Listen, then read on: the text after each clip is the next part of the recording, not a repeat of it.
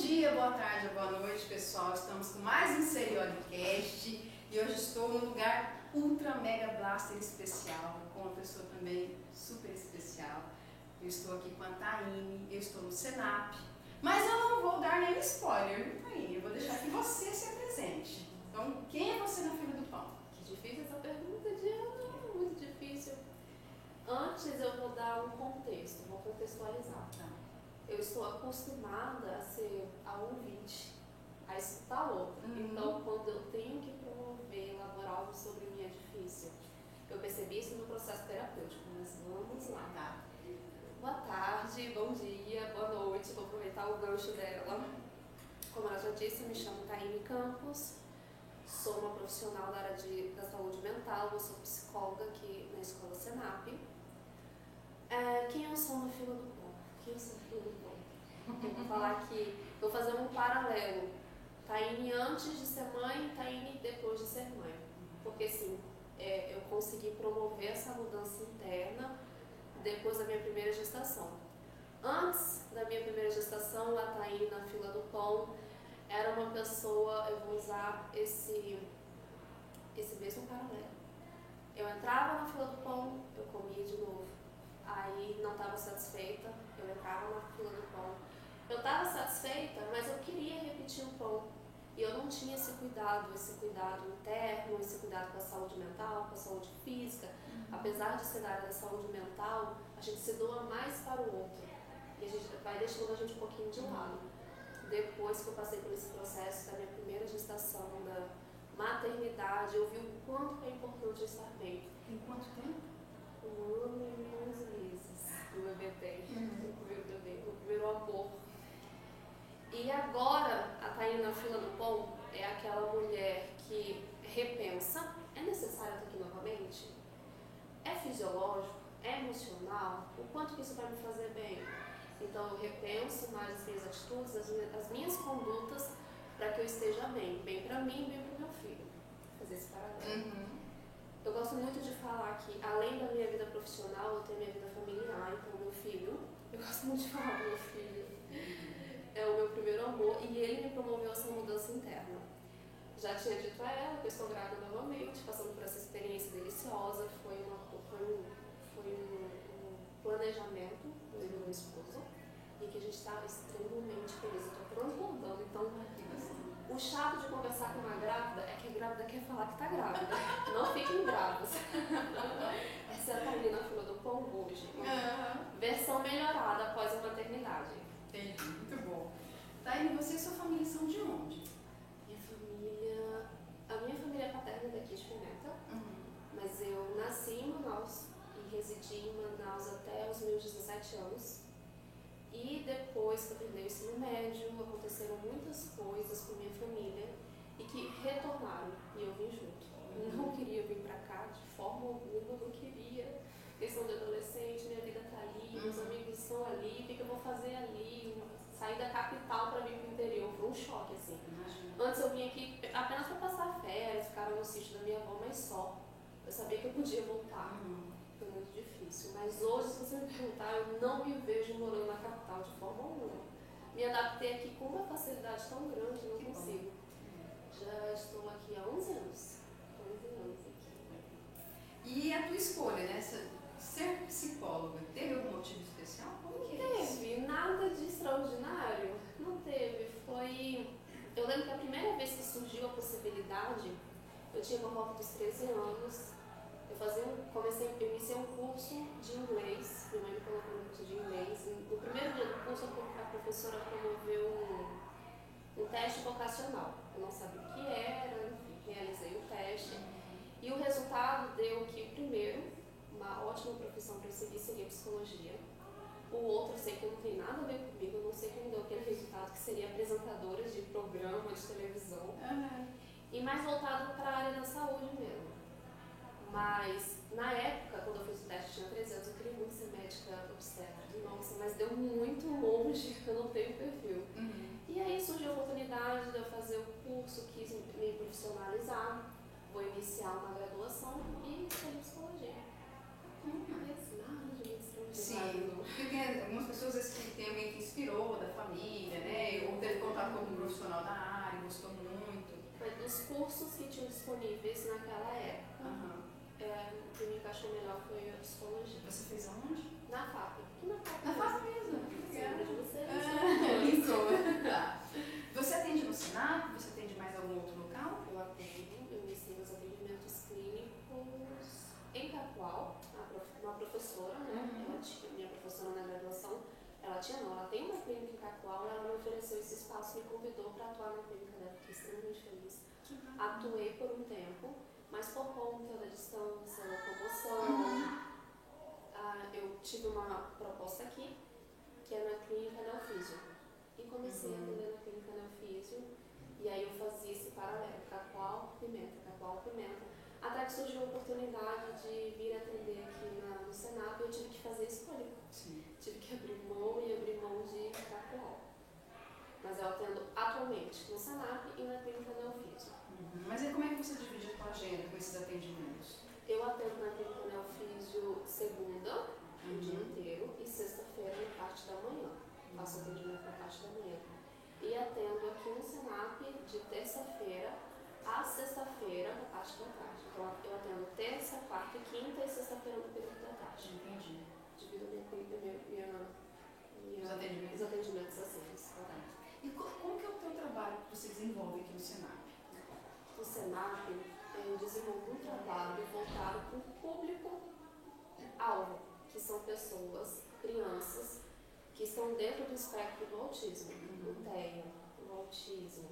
Então, eu trabalho diretamente com elas, eu desenvolvo o trabalho de estimulação cognitiva, estimulação sensorial, intervenção comportamental, porque o autismo ele altera principalmente os comportamentos. E aí a gente precisa montar uma intervenção comportamental para que esses cuidadores, os pais, consigam fazer em casa para conseguir modificar esse repertório. Repertório é tudo aquilo que a criança desenvolve e ela consegue estar realizando. Então, geralmente é um repertório mais defasado, mais aquém do esperado, comportamentos disruptivos, muitos comportamentos inadequados. E aí a gente precisa promover intervenção baseada nessas dificuldades de cada criança para que ela consiga tirar isso do repertório dela. E a gente tem que substituir por algo mais adaptativo. É dessa forma que a gente trabalha aqui. Bacana. Você conversando, eu viajei aqui, fiquei pensando, por exemplo, como que os pais descobrem isso? Como que é essa, como que é isso? Eu pergunto de leigo mesmo. Uhum. O mais comum é na primeira infância e o mais comum que chama a atenção dos pais é o atraso da fala. Só que esse atraso da fala acarreta outros comportamentos, mas o, o sinal de alerta para eles é o atraso da fala. Uhum. Então a criança começa, chega aos 24 meses e não, não fala. Aí eles começam a perceber, as pessoas começam a falar em volta, olha, não tá certo, não tá normal, procura um profissional. Uhum. Aí sim que eles vão atrás do atendimento. Esse, desculpa te interromper, esse não falar é ficar quietinho sempre? É não falar. Não É, falar, porque tem criança- crianças que fazem barulhinho, interagem. Não falar. Elas não falam. Elas podem fazer onomatopeias, que são os sons dos animais, Uhum. o barulhinho do, do carro, o bumbum, do avião, mas elas não falam. Ou se falam, são falas não funcionais. Eu falo funcional, conseguir comunicar aquilo que deseja, pedir alguma coisa. Uhum. Se elas falam, elas falam coisas como ecolalias, por exemplo, repetição de palavras. Água, água, água, é muito comum falar cores. Azul, azul, azul. Elas falam assim, dessa forma, repetindo palavras sem função aparente, Uhum. mas não com, com a funcionalidade de pedir alguma coisa, de comunicar alguma coisa. Sempre, a maioria das vezes, é o atraso da fala. Uhum. Mas existem aquelas crianças com autismo que são verbais, que falam, que conseguem ter uma boa interlocução, uma boa comunicação, mas elas apresentam outros comportamentos. Uhum. Geralmente, quando a criança é verbal, a tendência é elas aparecerem na clínica mais tarde, 5 anos, 6 Uhum. anos, porque o sinal de alerta é a fala, principalmente, ou comportamentos repetitivos. Então vamos pegar um caso desse que, que eh, ele atrasou um pouquinho, porque fala normal, então quais são os outros sinais? É, fala, fala, mas às vezes com muitas repetições. Essas Uhum. crianças geralmente que, geralmente que têm autismo e conseguem se comunicar, elas repetem muitas coisas na hora da comunicação. Mas aí tá, mas ela está se comunicando. Uhum. Então uma criança, por exemplo, oi, tudo bem? Tudo bem. O que você gosta de fazer? Ah, o que, que você gosta de fazer? Às vezes ela não respondeu, ela só repetiu. Uhum. Ela pega um gancho da nossa fala e fica repetindo. Mas os pais às vezes demoram para fazer uma associação que aquilo não vai bem. Sim. Quando elas começam a entrar na escola e algum profissional da educação, uma professora, olha, não está bem. Porque ela fala, fala de forma expansiva, mas ela não consegue ter uma comunicação receptiva. Compreender o que é dito a ela e conseguir formular uma resposta. Uhum. Não formula uma resposta. E geralmente também tem outros comportamentos, porque o autismo não é só atraso da fala. Comportamentos repetitivos, os flecos, movimento de pêndulo, existem crianças que ficam assim, as pessoas não associam que isso pode ser um comportamento estereotipado, é, rigidez na forma de brincar, então ela brinca com o outro, uhum. mas só se for do jeito dela. Ela não aceita a intenção do outro. Uhum. E muitos autistas, a maioria tem essa dificuldade no socializar. Tem essa dificuldade bem, bem marcante mas aí a criança, ela brinca com outra criança, ela brinca com outro adulto, mas sempre da forma dela. A gente fala que isso é uma rigidez comportamental, uma inflexibilidade de mudança. Acontece alguma coisa na rotina, a criança desregula, apresenta birra com muita frequência. Quando eu falo birra, é muito importante esclarecer que birra faz parte do desenvolvimento infantil, uma criança típica ou atípica. Mas quando é uma criança típica, isso é muito mais intenso a ponto dela desregular, a ponto dela se ferir, se autoagredir ou agredir terceiros. Uhum. E aí que a gente verifica que esse comportamento não está não tá dentro do esperado. Aí a gente fala que é um comportamento atípico. Um comportamento que não é esperado idade. Mesmo, por exemplo, ai, meu filho faz birra.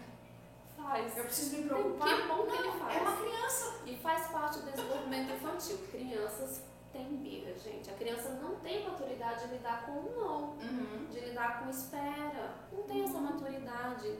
O cérebro dele não consegue processar da mesma forma que a gente consegue. Depois eu consigo, amanhã eu vou. Às vezes é difícil para o adulto. Era isso que eu ia falar. Quantos adultos que a gente não conhece que fica agoniado, que é ansioso, uhum. não, e quer tudo de uma criança que está aprendendo a lidar com sentimentos. Imagina você querer muito alguma coisa, Diana. Quer muito, muito, muito, e você, alguém diz que você não pode naquele momento, que você não vai conseguir. Você vai ficar frustrado. Uhum. Mas nós somos adultos, que a maioria deles, a gente consegue lidar com essa frustração de uma forma mais adaptativa. Criança não. Sim. Ela desregula, ela chora, ela precisa externar o que ela está sentindo. Aí vem a necessidade da birra.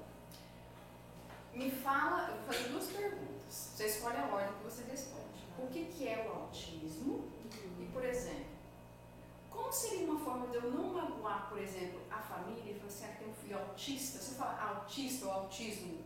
É um pouco ofensivo? Como é que está sendo essa abordagem?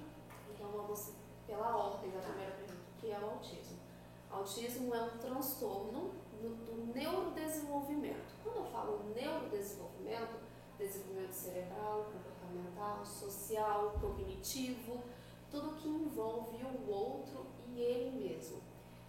Não existe nenhum exame de imagem de sangue que possa ser feito para diagnosticar se a criança tem ou não autismo. O autismo ele é feito por critérios diagnósticos clínicos, mas muitos profissionais na área da neuropediatria, por exemplo, eles precisam fazer pedidos de exames de descarte, ressonância, para verificar se não tem uma alteração fisiológica no cérebro, exame de Bera para verificar se a criança não tem um problema auditivo. Então é necessário realizar esses exames para descartar qualquer função fisiológica que possa responder a esses comportamentos. Feitos os exames, tudo descartado, está tudo bem.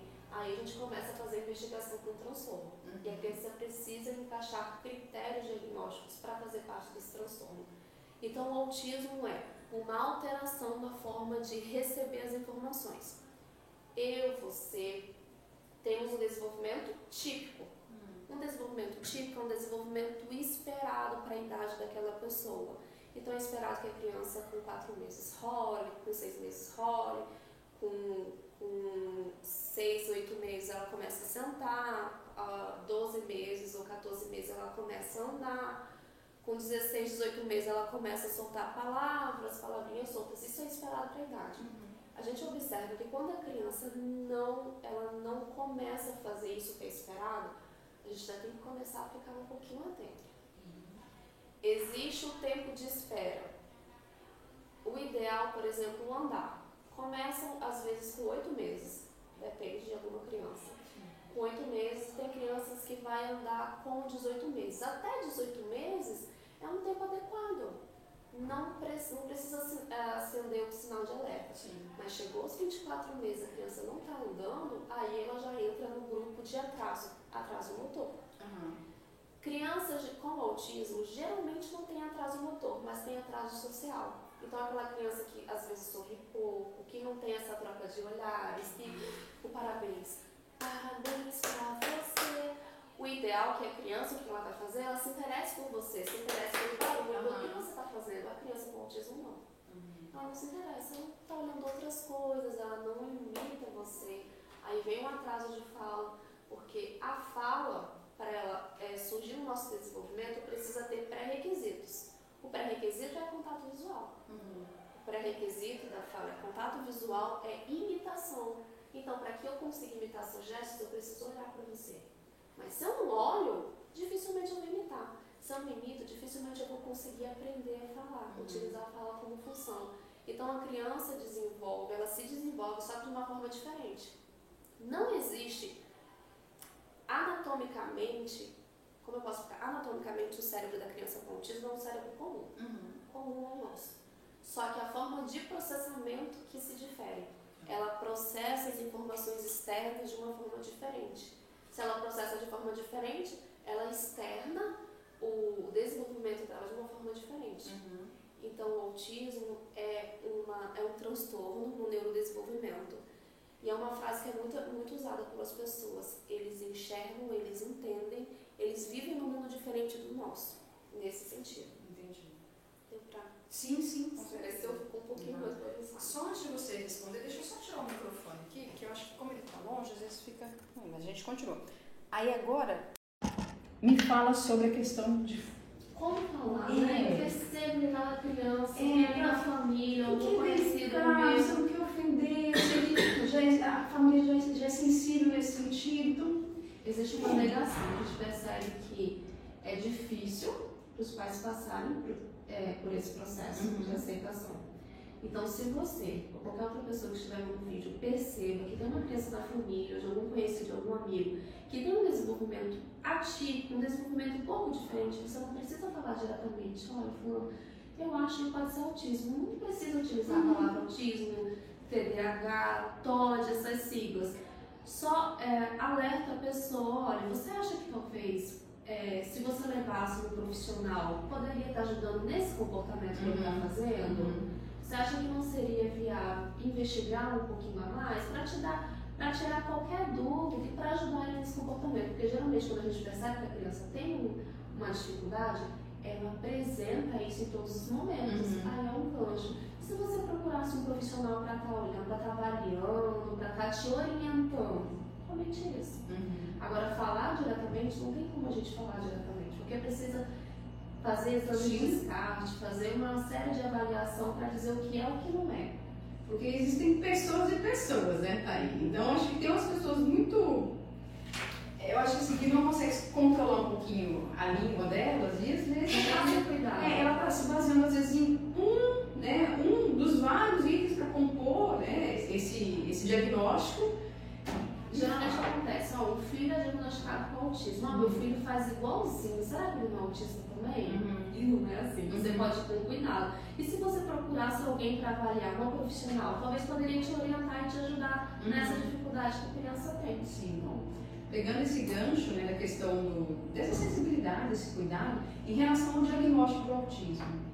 É, você diria que ele pode ser doloroso quando ele é feito aos pais? Você faz isso aqui no Senap? Me conta essa história. Antes a gente fazia o processo de avaliação, uhum. recentemente isso mudou. Agora a gente faz um, um processo de acompanhamento de intervenção. E o diagnóstico, quem dá, para esclarecer, sempre quem dá o diagnóstico é somente o médico. O médico especialista, neuropediatra, uhum. que ele pode dar o diagnóstico. O profissional da psicologia, neuropsicologia, fono, é feito é, uma avaliação, uma investigação, e essa avaliação pode ter testes para que possam embasar os nossos contextos, as nossas visões referentes ao comportamento da criança. E aí a gente emite um relatório. Nesse relatório, no fim da conclusão, a gente coloca se a criança encaixa o critério diagnóstico para determinado autismo, para determinado transtorno, fazendo um encaixe diagnóstico conforme a nossa experiência, a nossa avaliação. Esse relatório é enviado para a médica, que faz lá o acompanhamento com a criança, para que junto com o embasamento dela, com a avaliação dela, ela ou vai fechar ou ela vai descartar o diagnóstico. Uhum. Mas quem dá o diagnóstico é somente o médico neuropediatra. A gente fica como um auxílio para que ele possa embasar o diagnóstico dele. Uhum. Por isso que ele sempre está encaminhando, fazer neuroavaliação, fazer acompanhamento com o psicólogo, eles precisam dessa avaliação clínica também. Entendi. E existem graus, níveis diferentes de autismo? Existe, existe. Eu acho que todo mundo já ouviu que não existem dois autistas iguais. Não existe. Hum. Mas é muito importante ressaltar, porque fica uma confusão referente ao diagnóstico. Uhum. Quando a gente fala espectro de autismo, vou ilustrar aqui uma linha horizontal, que numa ponta aqui é um espectro de um nível mais leve, tá? os sintomas leves. E aí cada critério diagnóstico que a criança vai, vai apresentando o desenvolvimento dela, vai ficando grave moderado ou grave. Uhum. Por isso é um espectro, fala que espectro, essa, essa, essa palavra, que vai de uma ponta a outra. Só que o que acontece? Os níveis para a área clínica que desenvolve esse trabalho, os níveis não são importantes. Não é importante. Uhum. É importante para as famílias. Então a gente percebe, ah, isso já aconteceu muito comigo. Ah, não, doutor, ele, é, ele é autista, mas é leve autismo é autismo. Uhum. Não, não tem essa menos sobrecarga. Uhum. Então, o autismo leve também acarreta prejuízos para essa criança e para a família. Mas como é classificado os níveis? Por exemplo, o médico ele não vai dar o laudo de é, CID 6A02 grave, é o do autismo, autismo grave. Não, ele só vai colocar autismo uhum. conforme o CID. Mas ele não coloca se é grave, se é moderado, se é leve o que vai classificar grave, moderado, leve, e até errado classificar isso antes dos 5 anos, porque os níveis se dão pelo suporte do outro, suporte do terceiro. Então, quanto mais a criança depender de terceiros para escovar os dentes, fazer higienização, para fazer alimentação, para vestimenta, para se comunicar, mais grave é o nível dela. Quanto menos suporte ela precisar do terceiro, uhum. mais leve é o nível dela. Então, os níveis se equiparam a suporte, ajuda de terceiros. Uhum. Percebe? Então, não dá para fazer um nível, classificar uma criança menos de 5 anos, porque crianças menores de 5 anos precisam muito, de, é, depende muito de um adulto para conseguir realizar as coisas. Elas estão em processo de desenvolvimento, estão aprendendo. Então, se a gente for classificar uma criança de 3 anos, sempre vai classificar como grave porque ela precisa muito de suporte para realizar essas questões fisiológicas, de higienização, de alimentação. Então, após essa idade, quando a criança já está com idade um pouco mais avançada, que é isso que a gente de fato consegue encaixar no critério de se é leve, se é moderado. Uhum. Mas é sempre assim. Se a criança é verbal, é mais fácil para a gente compreender se ela é verbal funcional. Porque não adianta ser verbal, mas não ter uma comunicação é, funcional. Agora, se a criança é não verbal, aí sim demanda mais do outro, porque a gente precisa adivinhar tudo e uhum. explicar tudo, e ensinar tudo, e estimular sempre para que ela consiga desenvolver a fala funcional. Sim. É, esse, esse, essa é a diferença dos níveis de suporte, leve, moderado e grave. Ah. E existe uma causa genética? não existe um único fator hoje que hora dia não posso falar. É por isso, é por esse fator que o autismo desenvolve na gestação. É importante falar autismo na gestação porque não se vira autista. A criança nasce com, com esse transtorno no neurodesenvolvimento. Uhum. É, mas hoje, não, assim, os estudiosos, os cientistas não, cons não conseguiram identificar uma única causa. Então, é a causa multifatorial, uhum. ambiental, mas hoje o que melhor explica o autismo é a genética. Uhum. Já existem estudos que comprovam que existem genes, marcadores, que, que já estão ali, que já conseguiram identificar que esses marcadores genéticos a criança vai desenvolver autismo. Então já conseguiram fazer marcadores de alguns genes do autismo. Uhum. Então o que melhor explicar hoje é causa genética. Então, e você consegue, assim, dizer pra gente como que é o dia a dia de uma criança com autismo? Tem alguma sugestão assim, que um passo a passo que dê para facilitar a vida de uma família, por exemplo? Não dá para falar porque varia muito Uhum. do nível de prejuízo da criança. Sim. Varia muito. Então, tem crianças que têm muito prejuízo na área da alimentação, tem crianças que não têm prejuízo na área da alimentação, do controle esfincteriano, tem crianças que não têm. Então, isso varia sempre de uma criança para outra. Uhum. Mas aqui, no Senap, que são pessoas que procuram atendimento, porque geralmente não conseguem arcar com os custos do tratamento, são pessoas que não conseguem ter e promover, porque é caro, Uhum. isso é muito caro. São pessoas que geralmente também precisam trabalhar e deixam, não, não podem estimular o filho o tempo todo. Sim. Então, aqui o Senap é a única coisa que criança tem. Então, esse atendimento, para ela, é um atendimento multiprofissional. Faça um atendimento comigo, especializado comigo. E quando eu falo comigo, a criança passa comigo e a família tem que passar. Eu sempre deixo claro, não adianta trazer a criança uma vez por semana para ficar 45 minutos, a gente não promove a melhora de qualidade de vida dela. Uhum. Então a gente precisa generalizar o que é feito dentro da clínica para a casa dela. Então eu sempre peço para que os pais entrem, para que os pais participem, para que eles vejam como eu trabalho com as crianças, para que eles possam reproduzir em casa também, Uhum. já que eles não conseguem pagar outra profissional para estar realizando esse trabalho para eles. Mas poucos podem participar. E eu não falo é falta de interesse, é por, por conta do trabalho.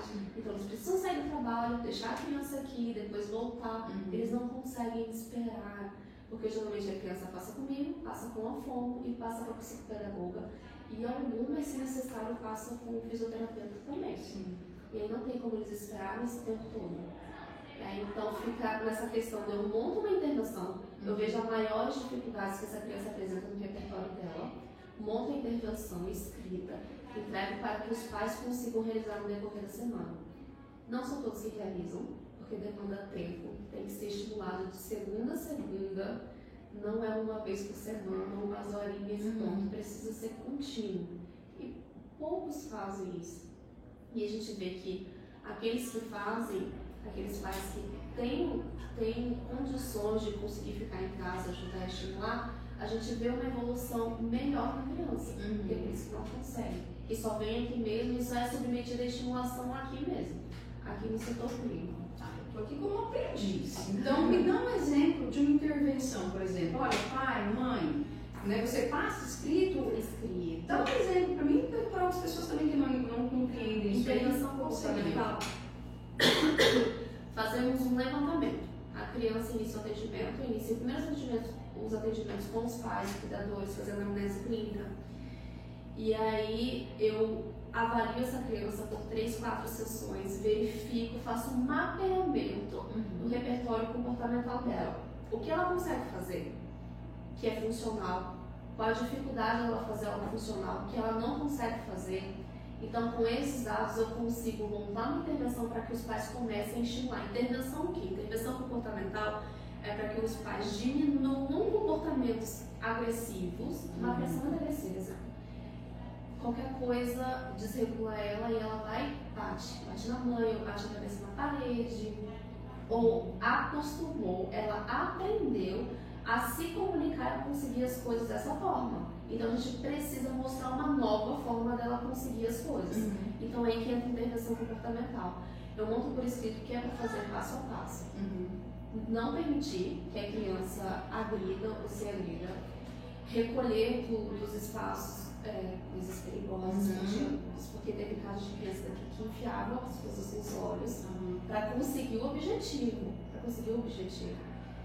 E, e começar a reforçar comportamentos mais adequados e antecipar esses comportamentos inadequados. A gente chama de comportamento disruptivo. Uhum. Todo comportamento tem uma função. O comportamento, perante a ciência, todo comportamento tem uma função. Função de eu pegar isso daqui, às vezes é ficar balançando, às vezes é escrever, mas tem uma função. Eu não vou fazer um comportamento por fazer. Uhum. E a criança é assim. Os comportamentos inadequados têm uma função por trás. Qual é a função? Conseguir alguma coisa. Então ela aprendeu de uma forma inadequada. A gente antecipa esses comportamentos a ponto dela não precisar emitir esse comportamento e ainda assim ela conseguir. Eu consegui, eu consegui antecipar isso. Sim. Eu já sabia que se eu fizesse um não, ela ia começar a fazer esse comportamento para conseguir de mim. Uhum. Então, o que eu faço? Eu abaixo a altura da criança, eu direciono a atenção dela, caso ela queira uma coisa que não possa no momento. A maioria aqui tem um caso que era muito grave, que agora melhorou muito, muito, muito. A criança não conseguia esperar a hora da alimentação. Ela não conseguia esperar o preparo. Ela tinha essa dificuldade da espera.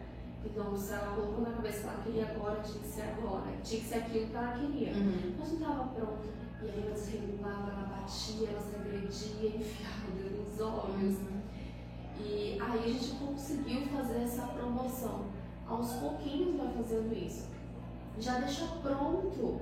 Já deixa sempre pronto. Não espera. Você Uhum. sabe que ele vai pedir aquele dia. Uhum. Você sabe. Então já deixa preparado para que você peça ajuda dele. A criança tinha né, com 7 anos. Peça ajuda dele. Então, você quer? Então vamos lá. Tá meio, tá pré-pronto? Então vamos esquentar porque eu vou dar para você. Uhum. Então você, você vai ajudando a criança a lidar com isso, Sim. aos pouquinhos. A gente não consegue promover mudança assim, ó, Sim. de uma hora para outra. Uma intervenção de crianças não verbais. Nossa, só dá mais exemplo? Pode, não, tá tranquilo. Crianças não verbais. Eu trabalho em conjunto com a fono. Como que a gente estimula uma criança não verbal a começar a falar? Lembra que eu te falei de pré-requisitos? Sim. precisamos estabelecer esses pré-requisitos na criança. Se ela não tem um pré-requisito do contato visual da imitação, não tem como ensiná-la a falar. Então a gente trabalha formas de estimular eh, esse contato visual primeiro. Então primeiro eu mostro para a criança que é bom olhar para mim, que a gente precisa ofertar um reforço. Sempre um reforçador tátil, um reforçador social. Reforçador tátil é tudo aquilo que a criança gosta de estar. Ela sempre gosta de estar com alguma coisa, de ter alguma coisa, de brincar com alguma coisa. A gente retira isso do ambiente dela. Hum. E só começa a ofertar quando ela emitir um comportamento que eu estou ensinando para ela. Uhum. Ela vai associar que ela só vai ter essa caneta que ela gosta muito se ela começar a interagir comigo. Se ela não interagir comigo, ela não vai ter essa caneta. Então eu preciso fazer essa retirada do ambiente dela para utilizar isso a meu favor. Então eu levantei, faço um levantamento desse contato visual toda vez que ela olhou para mim. "Ih, Você olhou para mim. Deixa eu brincar por um minuto, Uhum. retiro, faço ela me entregar. Às vezes o processo de retirada é difícil. Gente espera a criança se acalmar e de novo. Olha pra mim, olha, você olhou, conseguiu. Aí todas as vezes fazendo essa troca eu associo. Uhum. E eu vou dando um comando verbal. Olha pra mim, olha pra tia, olha pra tia, olha pra mim. Aí às vezes eu nem preciso mais desse reforçador, porque ela já sabe que é interessante olhar pra mim. Uhum. Fiz o levantamento desse repertório de contato visual, vamos para a imitação, a gente ensina a imitar. Novamente, a gente utiliza outro reforçador. Criança troca de reforçador, a gente sempre precisa prestar atenção na criança Uhum. para utilizar isso a nosso favor. Fiz esse levantamento da imitação, a gente começa a estimular a fala. Como? Dificulta a vida dessa criança na vida. A criança é muito independente que tem autismo, porque ela não quer precisar interagir com o outro. Uhum. Então, às vezes, ela tá com sede, ou ela pega a sua mão e te leva pra lá. Mas ela não tá pedindo, ela não tá olhando, ela só tá usando você como instrumento. Uhum. Ou ela vai no jeito dela, se é um bebedouro, ela pega o copo e bebe água. Pronto, Uhum. resolveu a vida dela. A gente dificulta. Se é um bebedouro, a gente deixa o copo lá, lá em cima para que ela Uhum. precise de mim. E aí eu entro com o comportamento verbal, eu abaixo, pede água. Só, só a palavrinha, água. Você vai falar lá, eu entendi, você pediu água. E a gente vai aumentando esse nível de dificuldade dela conseguir Uhum. soltar uma palavra. Aprendeu uma palavra, a gente começa, eu, não, eu quero, quero, quero água depois, eu quero água, assim. Um pré-requisito para atingir uma base, para conseguir o outro, e assim vai indo. É subir uma escadinha. Um Uhum. trabalho de formiguinha, aos pouquinhos vai Imagino. fazendo isso. E assim, é, você deve ter muita história, assim, você deve, acho que você deve se emocionar muito, porque eu- você contando, eu fico imaginando as situações, né? Mas ganho, assim, é, quando eu comecei, quando eu entrei nessa área, eu vi, nossa, isso funciona. nossa, é, assim, transbordou e é isso que eu quero fazer mesmo. É isso que eu quero. Você Legal. conseguir promover uma qualidade de vida com uma criança que antes não conseguia, não tinha, para a família também, Não tem como descrever a sensação. Não tem como Tem coisas que não tem preço, né? Isso, exatamente. Muito legal. E essa questão, você pode compartilhar uma história relacionada aos seus atendimentos que te marcaram de alguma forma? Olha, pensando sobre isso, uma história que marcou não é uma história bonita, que teve um final feliz, que teve evoluções. Foi aqui no Senado. Foi aqui nessa sala que eu iniciei os atendimentos. Uma criança que já tinha, desculpa, 12 anos na época. Bem, bem quando eu iniciei mesmo, há uns 3 anos. E ela tinha, assim, muito comportamento agressivo. Muito com os pais, com a mãe que já era de idade. Ela me agrediu, ela agredia ah, os outros profissionais. Assim, eu consegui atender por pouco tempo, assim, só umas quatro sessões e a mãe já retirou a criança de tudo, de tudo. Então eu fiquei muito sensibilizada com a história da criança, com a história de vida, porque é uma história muito sofrida. Mas são pais de idade, poucas condições, mínimas condições, e a criança ela vai evoluir, eu acredito eu, que hoje eu sei que ela não está sob atendimento, só está indo para a escola, por aí, mas a escola quando ela vai, ela não consegue aprender, porque não consegue ficar na sala de aula. Então eles só colocam na escola por colocar, porque eles não conseguem ter manejo comportamental dessa criança. Então a criança só fica ali e fica andando, e não consegue ter esse aproveitamento. Por eles não terem esse conhecimento e os professores não conseguirem ter esse manejo comportamental, ele só vai intensificando essas dificuldades dele, de baixa socialização, de rigidez, de inflexibilidade, de agressividade. Então todos em volta dele se movem para que ele não agrida. Então todos cedem para que ele não agrida. E isso não é funcional. Porque ele vai se tornar adultos que a gente vê que tem autismo, que infelizmente ainda existe adultos com autismo que são acorrentados, porque os pais não conseguem lidar com o comportamento. Mas não é porque ele é uma pessoa ruim, é porque ele não aprendeu de outra forma. Ele só consegue se expressar dessa forma. Infelizmente, não sei que aconteça alguma coisa, alguém interceda por ele, mas assim, não tem contato. Mas é triste a situação dele. Me marcou isso, porque, poxa, eu não pude fazer nada. Nem deu tempo de fazer nada. E a mãe tirou daqui de todos os atendimentos, com a psicopedagoga, com a não estou. Não. Teve uma, uma questão do, da locomoção, foi ofertado para buscar, mas enfim, não, não, não, mesmo ainda assim ela não quis retornar. Porque é difícil também, porque, como eu falei, não adianta vir só aqui, precisa ter essa continuidade em casa. E o fato de ter essa continuidade em casa era difícil para a pessoa também, por ser de idade, por ser dona de casa, por ter outros afazeres, por achar que não dá conta e que não consegue. Vai me dar mais trabalho ainda. É difícil. Não, e, e você falando, eu fico pensando assim, quantas famílias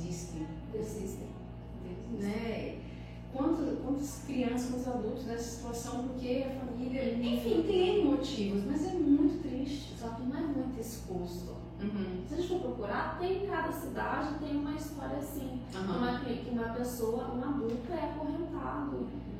Um caso recente que eu vi nas redes sociais, nos jornais, que uma mãe de 39 anos faleceu e a criança ficou 12 dias com ela. Uma criança autista de 6 anos ficou 12 dias com o corpo da mãe. A criança não verbal. Então só foram sentir falta dessa mãe 12 dias depois. O tanto de coisa que essa criança sofreu nesses dias sem suporte. Não verbal, com essas dificuldades de compreensão. Então, essa falta de rede de apoio que a família também tem, isso também prejudica muito. Não ter essa rede de apoio. É a família, é a família. Não tem essa, essa outra rede de apoio, essa ajuda. Eu fiquei pensando, só sentiram falta 12 dias depois, gente. 12 dias depois. Eu me coloco num lugar que se aconteceu, olha, eu falo sempre com minha mãe, eu, terminei pra minha casa, eu falo Uhum. sempre com ela, mas é todos os dias. A gente tem esse contato, esse convívio com as minhas amigas, com o meu marido. Então eu acho que alguém sentiria minha falta, mas Uhum. essa mãe ninguém sentiu. Por quê? Porque a maioria das mães era uma mãe solo, às vezes não compreendida, e ela, pelo filho dela, acaba se isolando, não tendo vida social, não tendo tempo de sair, de esparecer um pouco, porque não tem ninguém para ficar com o filho dela. Então a mamãe se isola que vive com o filho e acontece isso. Isso que é desesperador. É de parte do coração. É desesperador. Existem casos aqui em que essa situação, mãe solo, com filho com transtorno, com outros filhos, ela por ela, família longe. Uhum. Isso, é, isso é difícil. Uhum. Isso é difícil. Então o Senap acaba também se tornando a família, uhum. porque está sempre aqui. É, quando falta, né? É, elas, elas precisam avisar. E se não avisa de que entra em contato, aconteceu alguma coisa, não pôde vir, então a gente sempre tem que manter esse contato, uhum. sempre. Para que isso não aconteça. Né? Isso, para que isso não aconteça. E assim, é, existe algum grande desafio na tua vida profissional que te trouxe muito aprendizado? Ou teve uma, um desafio muito grande que te trouxe esse aprendizado? Eu falo que o primeiro desafio, vou até falar, foi quando eu comecei a estudar sobre autismo, porque na graduação eles preparam os alunos profissionais para lidarem com demandas emocionais, transtornos emocionais. Depressão, ansiedade, TAG, mas para o transtorno de neurodesenvolvimento, não, é uma pincelada. Então, o que eu aprendi sobre autismo foi fora a parte, fora da faculdade. Uhum. Eu estava no meu sétimo período de graduação, quando surgiu essa oportunidade de trabalhar de CAT, até uma acompanhante terapêutica, uma criança com autismo. E a minha mãe trabalhava como babá para essa criança minha mãe trabalhou anos para essa família. E aí ela me autorizou falando dela, Regiane, irmão Paulo. Passaram a fazer um acompanhamento do filho deles, uma profissional de Capuá, muito renomada, aprendi muito com ela. E ela solicitou a SAT, uma acompanhante terapêutica, que é fazer exatamente isso que, que eu falei. Uhum. Fazer um acompanhamento é, profissional na clínica e em casa para fazer estimulação. Então eu trabalhava de segunda a sexta-feira, quatro horas semanais. Porque se preconiza que para é, desenvolver crianças com autismo tem que ser 40 horas semanais, mas no mínimo 20 horas semanais de estimulação. Nossa, quanto mais a criança uhum. melhor. Sim. Hoje reduziu né, essa expectativa de 40 horas semanais para pelo menos 20 horas semanais. Uhum. Então não são todos que conseguem arcar uma profissional particular, mas com outra profissional para ficar ali ajudando o filho. Uhum. Então, essa outra é, profissional, é, vou citar o nome porque eu não sei se pode, uhum. melhor não, ela me passava essas intervenções comportamentais para que eu pudesse levantar as habilidades no repertório dessa criança no decorrer da semana. Uhum. E foi aí que eu conheci, foi aí que eu entrei nesse mundo do autismo. Grande desafio. Isso, e aí quando eu vi, puxa, isso é muito sério, porque a gente precisa sempre procurar um profissional com especialização em ABA, na análise do comportamento aplicado. Hum. Não é todo psicólogo que pode atender uma criança com autismo, precisa ter especialização para saber lidar. É, para saber manejar os comportamentos, estimular, diminuir comportamentos inadequados, aumentar os comportamentos adequados. Então, pesquisem os profissionais, precisam ter especializações em análise do comportamento aplicado. Muito importante reforçar isso. Terminei a graduação, ainda fazendo acompanhamento dessa criança, e comecei a minha especialização, que é necessário. Uhum. E terminei já a minha especialização e já vou iniciar outra especialização ano que vem. Ah, que legal. Porque não pode parar de estudar. Uhum. O CID, que é a classificação de doenças mundiais, mudou 1 de janeiro desse ano. Então tudo muda, muda a classificação, a gente precisa é, estar revendo novas estratégias, tem que estudar sempre, gente. Estudar para qualquer área. É verdade. Não pode parar de estudar para qualquer área. A evolução ainda tem que ser contínua. Exato. Não adianta, porque o conhecimento.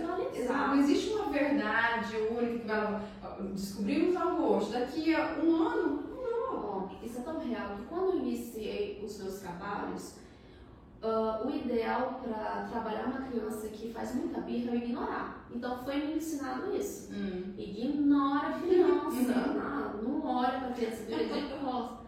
E depois que eu estudei, gente, não, não ignora, gente. Uhum. Não ignora, vocês precisam acolher essa criança porque ela está externando o que ela está sentindo. Externo de uma forma inadequada, externo, mas para que eu possa ensinar uma nova habilidade para ela, eu preciso me conectar com essa criança.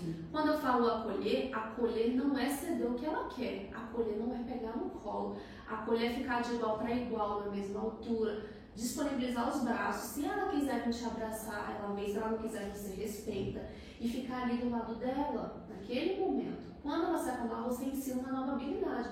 Eu entendi que você ficou chateado, mas você pode falar, você pode mostrar, você pode mostrar de uma outra forma. Então eu acolhi o que ela sentiu, o que ela sentiu e ensinei uma nova habilidade. Porque você ignorar por ignorar, quando você ignora, a criança ela pode evoluir a desregulação.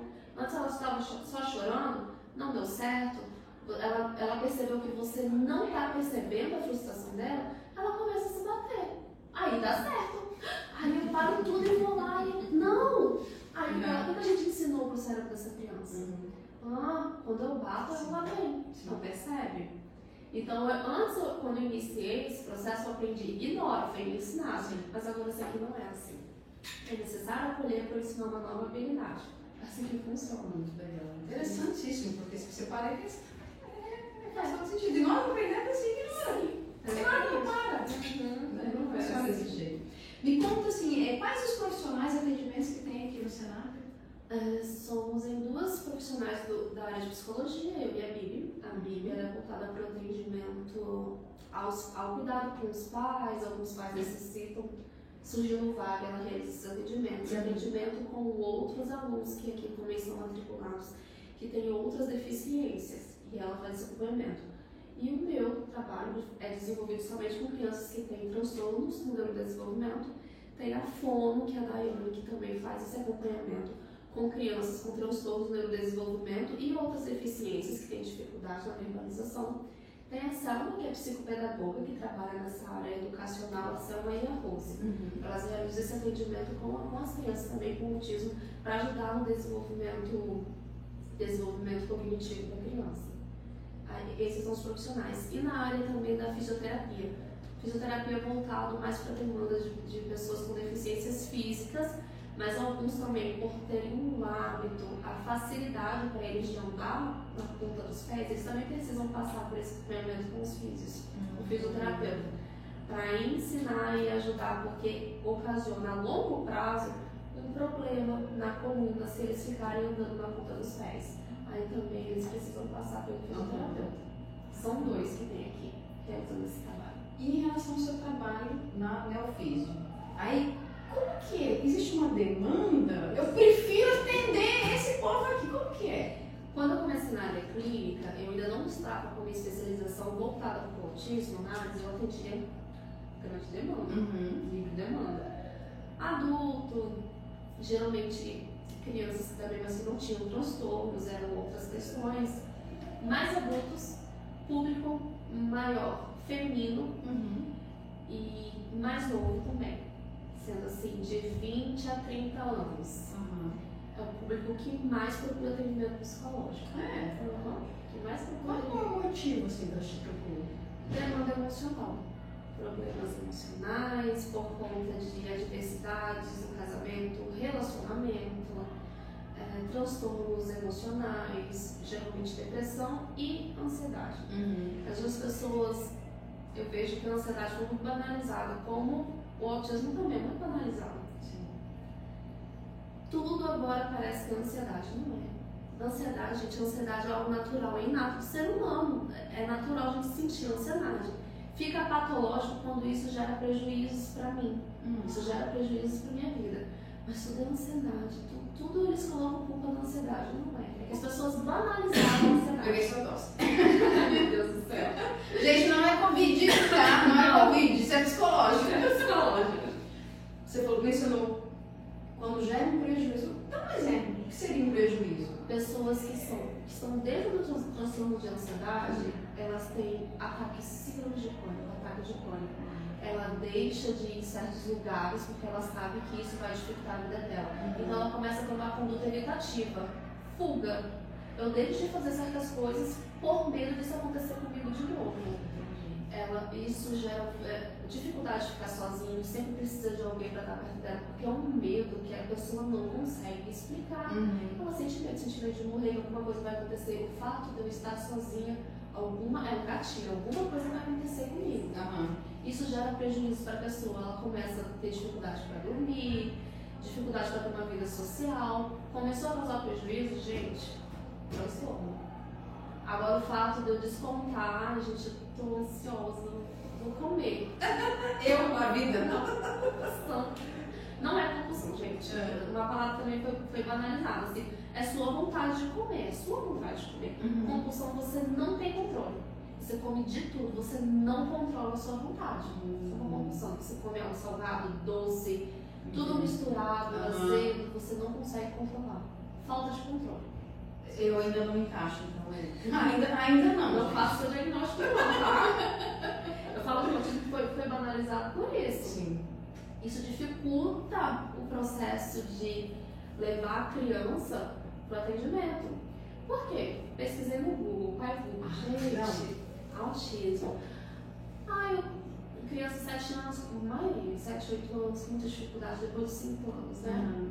Muitas outras dificuldades, mas assim, lá no, no Google tá, o checklist. Sim. Não olha, não atende aos chamados, não fala. Aí a pessoa vai pesquisando, ah, não, mas check. olha, Uhum. não, meu filho fala. Ah, não. Mas aí quando eu vou avaliar a criança, eu demorei para trazer, porque pediram para trazer, mas quando eu vou avaliar a criança, ela fala com ecolalia.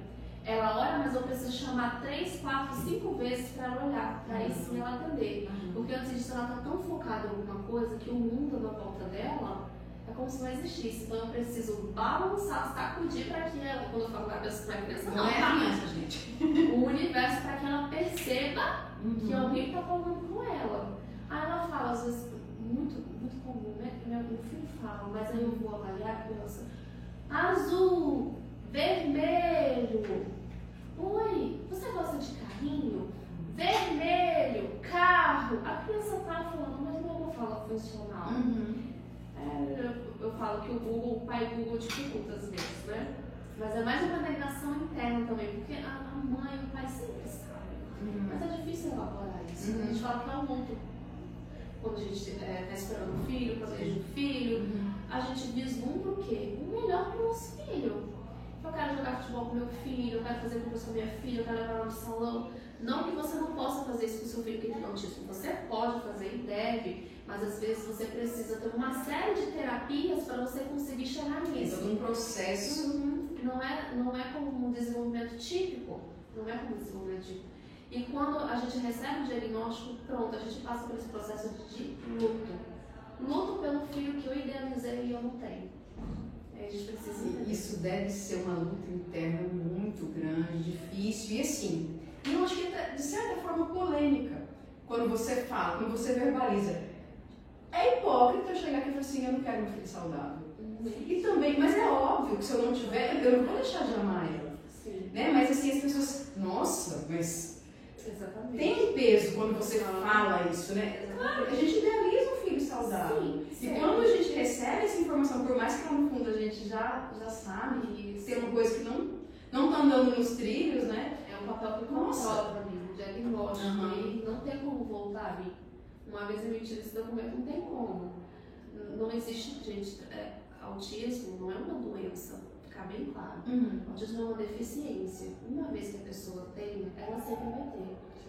Ela vai viver com autismo, crescer com autismo, se desenvolver com autismo, vai ter uma vida com autismo, ela nunca vai deixar de ser autista.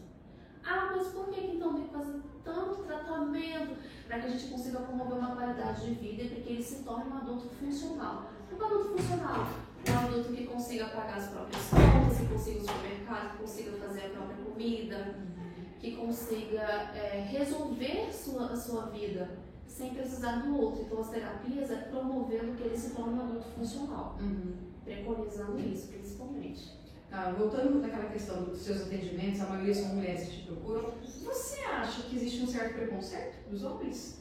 Resistência, Hum. é assim.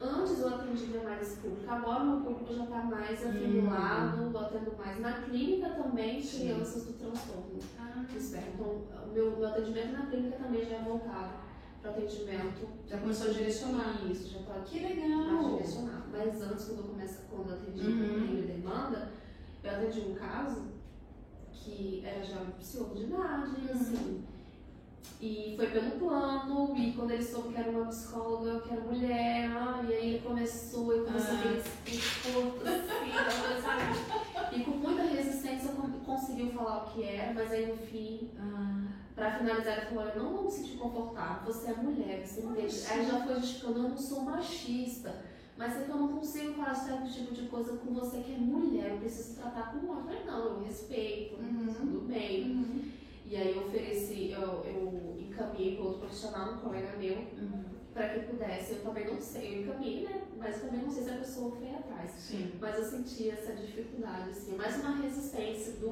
homem. Por quê? Porque o homem é ensinado a aguentar tudo, a ser forte. a- porque o fato de eu ir na terapia está demonstrando uma fraqueza. E é difícil para o homem suportar isso. Uhum. Não, é difícil para ele. Não, fora, é, fora isso, eu falo assim, quem vai na escola é doido. Exato. Ai, gente, eu não aguento isso. Não, Todo mas- mundo devia fazer terapia. O que eu mais escuto é, ah, eu vou pagar pra alguém ficar me estu- estudando meus problemas. é, essas piadinhas assim. Eu já vi um, um, um documentário, não sei, um documentário é, do You Live in Masculine, alguma coisa assim. Você já viu? Não, É maravilhoso. Fala sobre a criação dos homens. Como que é diferente. A pressão. E essa tua fala me lembrou muito. Eu falei, gente. Aí você come, eu, você começa a ter um pouco mais de empatia e entender também essa pressão que eles vivem. Sim. Por que, que eles são assim? Porque eles são ensinados assim. Assim. É muito, muito interessante. Netflix. É muito bom procurar assistir. E como a gente quebra o, o, o ciclo com as novas gerações, com os nossos filhos, com os nossos, com os nossos meninos, vamos ter esse cuidado de tudo bem você chorar. Você chora porque aconteceu alguma coisa.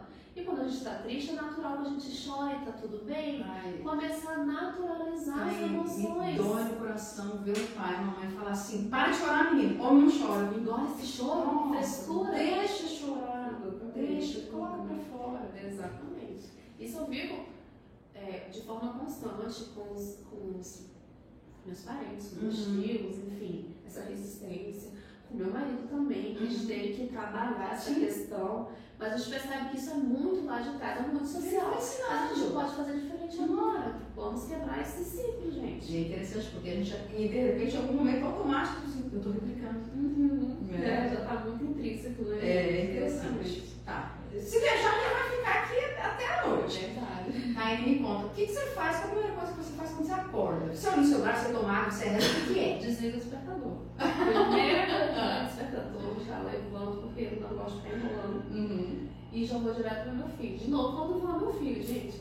De novo, vou ver meu filho, se tá tudo bem, e aí vou fazer café, depois me arrumo, depois acordo, aí eu tomar café comigo, porque essa questão da alimentação. Eu trabalho a semana inteira, Uhum. e eu fiz um acordo com meu marido que depois das 18 eu não trabalho. Uhum. Porque eu trabalhava até 8 horas, mas antes eu não tinha filho, né?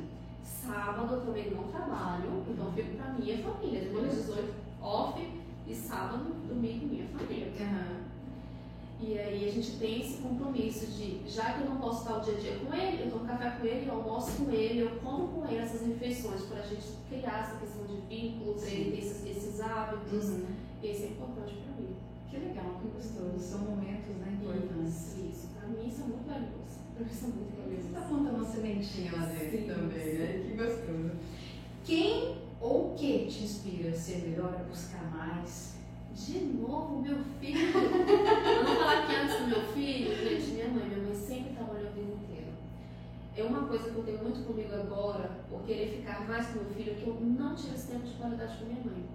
Minha mãe eu levantava, porque ela sempre trabalhou como doméstica, Uhum. babá, então eu levantava cedo na capital, tinha que pegar um ônibus, 5 horas da manhã eu já não estava em casa, chegava muito tarde em casa, então não tive isso com minha mãe. Sim. E é isso que eu não quero ter com meu filho. Por isso que eu preconizo isso. Mas Sim. também eu, eu moro numa cidade, minha casa é bem próxima, então eu consigo ter esse tempo. E não, jamais eu faço com minha mãe, não uma forma de punição, mas eu, eu aprendi algo disso. Aprendi algo com isso. Então ela me inspira, porque minha mãe sempre trabalhou, ainda trabalha, trabalhou desde nova, desde o pai dela não deixou que ela estudasse, que porque menina não pode estudar Uhum. naquela época, pensamento do meu avô, sempre colocou para trabalhar muito cedo, então minha mãe sempre me inspirou, sabe? Eu quero ser o melhor Uhum. por ela também.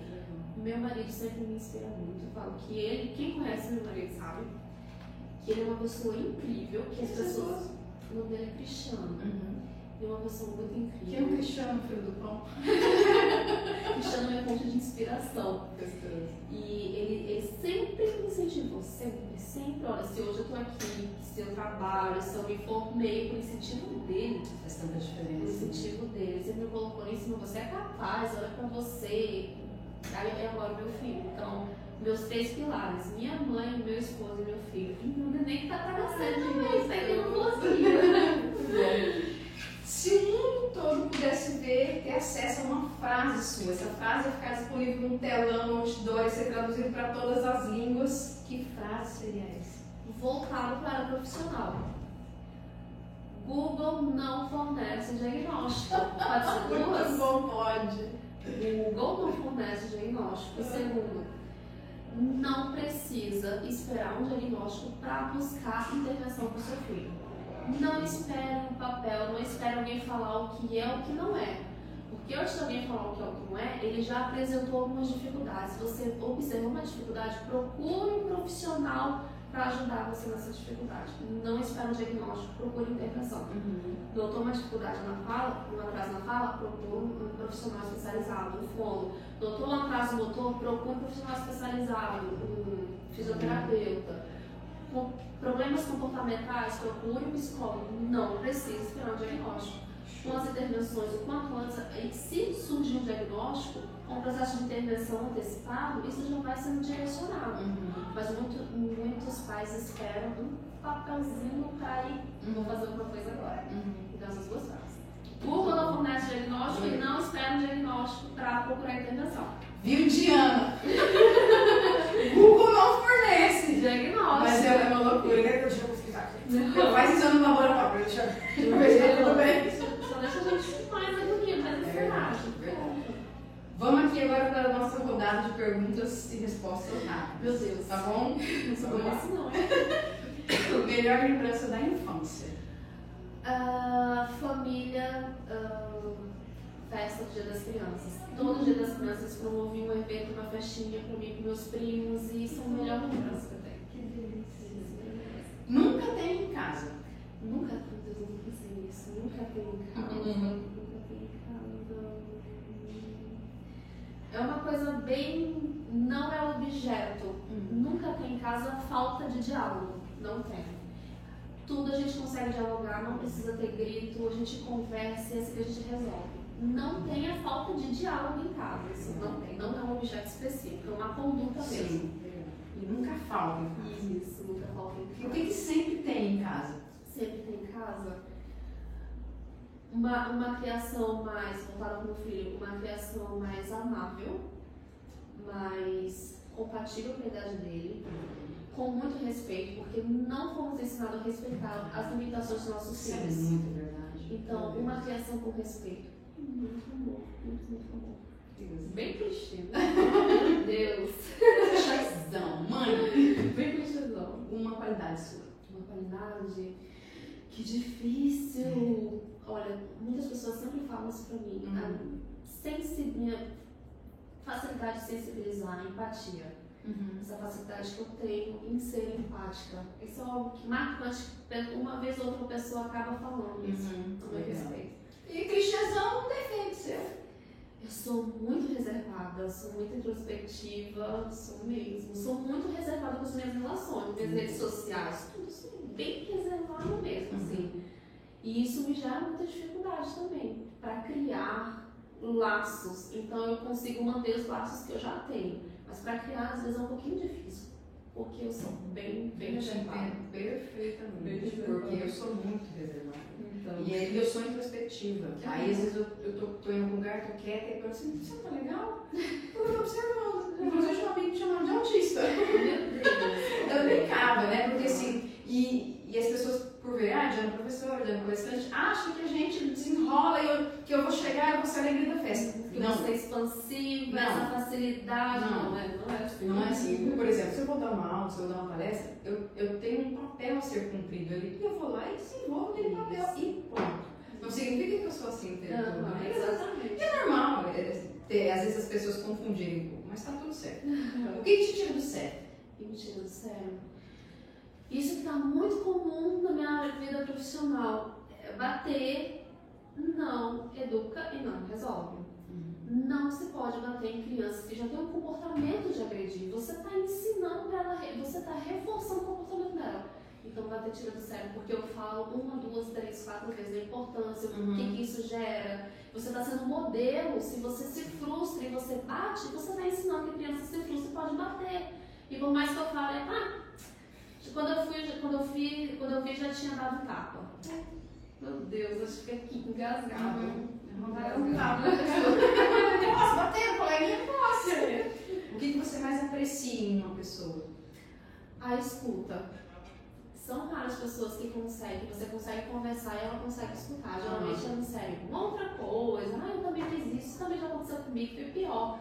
Então hoje o que eu mais observo, o que eu mais aprecio é quando a pessoa consegue te escutar, de Uhum. forma, forma fidedigna mesmo. Eu tô aí, tô te escutando. Isso eu mais aprecio hoje. Escutativa é maravilhoso. Isso, exatamente. Muito bom. Com quem você mais gasta dinheiro? Não vou mentir, atualmente com tecidos de bebê, fralda, leite, é o que eu mais gasto. E meus estudos também, Sim. que eu mais gasto, porque os valores são exorbitantes. Tem que ter essa organização. É, ter. conhecimento é uma coisa que ninguém tira da gente, mas é um investimento É um investimento. relativamente alto. Alto, alto mesmo. A gente precisa ter essa organização financeira. Eu não posso ir para os finalmente antes de comentar uma coisa. Você fala muito bem. Sério? Você se expressa, você se expressa muito bem. É porque eu tô falando daquilo que eu gosto. É mais fácil. É, olha que legal isso aí, gente. Porque as pessoas, quando às vezes eu convido para fazer. Eu não gosto de falar entrevista, é um bate-papo. né? Porque assim, você está contando o seu trabalho. Mas as pessoas já dão uma travada entrevista, né? E tem uma câmera, então às vezes. Meu Deus, E é normal, mas, por exemplo, ah, mas eu tô falando do meu trabalho, do meu dia a dia. Então, que eu gosto, que eu amo. se você vai fazer uma apresentação, por exemplo, se você se preparou, se você tem domínio do que você está falando, É flui. flui. Por mais que você tenha medo, que você tenha receio de falar em público, é mais fácil, entre aspas, tá, gente, para quem está só ouvindo, porque você já tem esse domínio. Mas eu acho que além de você sim ter esse domínio, porque tem pessoas que têm domínio, mas não conseguem se expressar muito bem, usar as palavras. Então eu acho que você faz isso Que com maestria de verdade. de verdade. Obrigada. Mas sempre foi assim? Não, não foi. Fiquei surpresa. esse processo. A gente exercita muito na faculdade. Porque da faculdade é zero. Zero me posicionar, zero me colocar na frente de pessoas para falar sobre alguma coisa. Então você vai exercitando. E porque eu também preciso conversar muito com os pais, explicar muito as funções do comportamento, porque é importante. Uhum. E a gente vai trabalhando essas questões aos pouquinhos sem que a gente perceba. Sem que a gente perceba. A gente vai trabalhando. Tá bem, minha filha, tá bem. Onde que a gente encontra nas redes sociais? Meu nome, vou soletrar aqui rapidinho, porque não é um nome simples, é muito Aham. cheio de flu-flu, T-H-Y-N-N-E, Taine. Dois N, Dois gente. N's, com Y e com H, por favor. Minha mãe, Taine Campos, no Instagram e no Facebook também, só nas redes sociais. Tá, pra gente finalizar, deixa uma indicação ou de um livro, de um filme, de uma série que você assistiu e te trouxe aprendizado, ou mais de um também. Um filme que me marcou bastante, não é um filme tão antigo assim, ele se chama ah, Uma Prova de Amor. Uhum. Aquela atriz Cameron Diaz, você já Aham. assistiu? Não me recordo agora pelo nome. Minha filha tem câncer, é, desenvolveu câncer e ela teve uma outra filha para ajudar na questão de, de doação de medula, de tecidos. Então ela teve outra filha para ajudar essa filha e ele tinha, ela tinha outro filho mais velho. Mas o contexto do filme é um, é um filme emocionante, mas o contexto assim, que eu aprendi, que eu tirei por reflexão, é sobre maternidade. O quanto que a gente impõe para os nossos filhos, o quanto que a gente não respeita os nossos filhos, o quanto que a gente faz de tudo para não sofrer. Então, o que eu tiver ao meu alcance para eu salvar a vida do meu filho, eu passo por cima de tudo, até por cima do meu filho, porque eu não posso suportar a dor de ficar sem ele, mas eu posso suportar o fato dele estar sofrendo. Então, isso é uma dualidade, isso mexeu tanto comigo, e esse filme traz isso, até o ponto que, enfim, vou dar spoiler do filme, do final Não, eu já quero assistir. do final. em que a menina quer se despedir porque ela não quer ter uma vida é, de procedimentos médicos, cirúrgicos, porque a vida dela seria essa. Uhum. Mas a mãe quer manter ela aqui, independente do que ela está sofrendo. Então, quando a mãe aprende, é, entende que abrir mão é um ato de amor também, Porque é isso que a gente tem que fazer para os nossos filhos.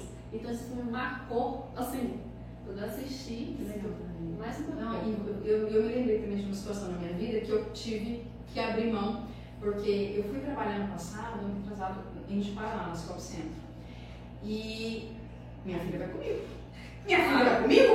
Como eu vou ficar sem minha filha lá em Paraná? Né? Meu esposo fica mas minha filha comigo. Olha o que eu queria fazer. Tirar minha filha daqui, de toda uma rede que existe, né? Minha mãe, minha sogra, meu sogro, meu esposo, os primos, mas ela ia ficar comigo. Por quê? Eu não podia sofrer. Exatamente. Deixa eu só arrumar aqui, tá? Então, é, me doeu demais. Aí meu, meu, meu esposo conversando e tal. E você tem certeza que você quer? E eu fiquei com raiva, bravo, então assim, até eu parar e pensar, e doeu. Isso. Como doeu? Eu, eu percebo o meu egoísmo. Uhum. Eu me emociono, você vai me chorar, você é extremamente emotiva eu ter eu sim, realmente. É porque a gente não consegue lidar com a dor. Então eu tenho que promover tudo à minha volta para eu estar bem. Mas a gente não percebe que às vezes todas essas movimentações afetam a vida de terceiros. Exato. Então a gente tem que aprender a abrir mão. Tem que aprender a abrir mão. E é difícil. Isso, nossa. Não, mas assim, não, mas quando é filho. É, e eu, eu percebo assim, o que, que eu tô fazendo, Eu tirar ela né, da escola, os coleguinhas, a, a família toda tá aqui. Isso. É uma necessidade minha. Exato. Eu não posso sofrer, ela pode participar eu ia ficar o dia inteiro com uma babá desconhecida, né? Olha a situação.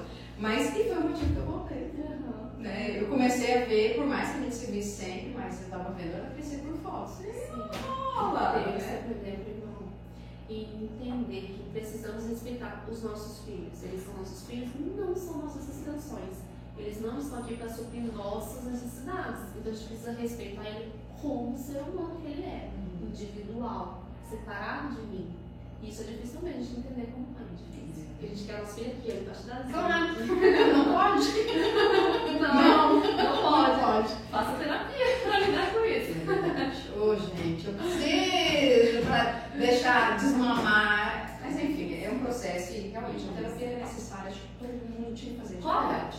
Todo mundo, verdade. E pessoas, elas procuram quando estão com problemas só. É. Mas tem, olha, é. teve uma única vez não grande experiência profissional, vou fazer quatro anos aí, que uma pessoa foi para trabalhar as habilidades socioemocionais. Ela estava sem problemas emocionais e ela foi para melhorar esse quesito da personalidade dela. Eu falei, nossa, que diferente! Isso, você não precisa ir quando você só tem um problema, você pode ir também. Muito clichê para se autoconhecer, sim, para se autoconhecer isso existe, mas não existe o eu me conhecer na totalidade, porque nós mudamos todos os dias. Mas procure terapia, gente. Façam. Só vai fazer bem para vocês. Pessoal, queria agradecer a Taine. Eu sei que é muito corrido o teu dia a dia, mas você se disponibilizou, agendou, deu certo. Então, muito obrigada, de verdade, por compartilhar o teu conhecimento. Eu, eu acho que assim, muito do que acontece em relação ao autismo, é, às vezes é falta de conhecimento nosso mesmo, né? A gente se compadece, a gente se entristece com algumas situações, mas conhecer a fundo assim, é importantíssimo.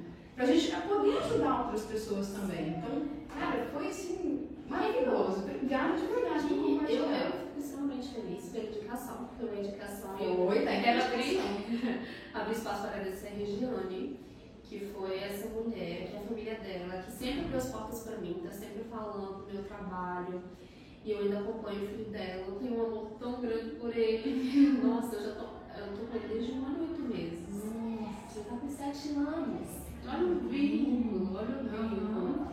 Então, eu quero agradecer muito a Regiane, o João Paulo, a família, que sempre abriram as portas para mim. Sempre, sempre, sempre. Isso foi, com certeza, o que, o que, o que me ajudou na minha vida profissional. Uhum. Eles acreditaram em mim, eles investiram em mim, e por isso que eu estou aqui hoje também. Por eles, por eles. Eu também gostaria de esclarecer um pouco do ponto aqui do Senac, gente, porque é importante esclarecer, porque muitas pessoas desconhecem que o Senac é uma instituição filantrópica, é uma instituição privada, não tem, não tem a ver com o órgão público, não é da prefeitura Estado. É, o que acontece com a prefeitura, o vínculo que tem com a prefeitura são repasses, são convênios para que eles consigam pagar os profissionais que atuam aqui. Então, os professores da área pedagógica, os professores, eles são concursados, são cedidos para que eles possam trabalhar aqui. A, a direção é composta por pessoas que não têm profissionais, que não recebem, então são, são, eles trabalham de forma voluntária aqui, e os profissionais da área clínica, que sou eu, que é a Bibi, que é a Daiane, que é a Fone, que é os fisioterapeutas, nós somos pagos por esses repasses da prefeitura. E para a festa de arrecadação, festa do milho, você já ouviu falar, Rondocap, que ajuda. Então, isso é para conseguir pagar os nossos salários, para que a gente consiga fazer esse trabalho aqui. Por que é importante esclarecer? Porque as pessoas acham que é um órgão público e eles impõem, você precisa atender, não é assim. Uhum. Precisa encaixar a demanda. Uhum. Aqui são pessoas com transtornos e com deficiências múltiplas.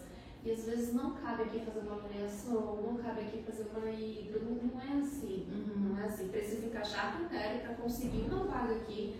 E por mais que tenha to, todos os laudos, consiga uma vaga, às vezes é necessário ter, esperar. Porque não tem vaga ah, minha polícia de espera. E aí jura, é, gera às vezes aquele tumulto de vocês não querem atender, não é? Porque às vezes realmente, às vezes não, não tem vaga. Não tem vaga. Eu só queria esclarecer mesmo. Bacana, importantíssimo esse esclarecimento. Sim. Obrigada novamente pela sua disponibilidade. Eu espero que vocês tenham gostado. Por favor. e obrigada por estarem com a gente até agora no seu Cast. Tchau, tchau, tchau, gente. Que maravilha. Ai, que gostoso.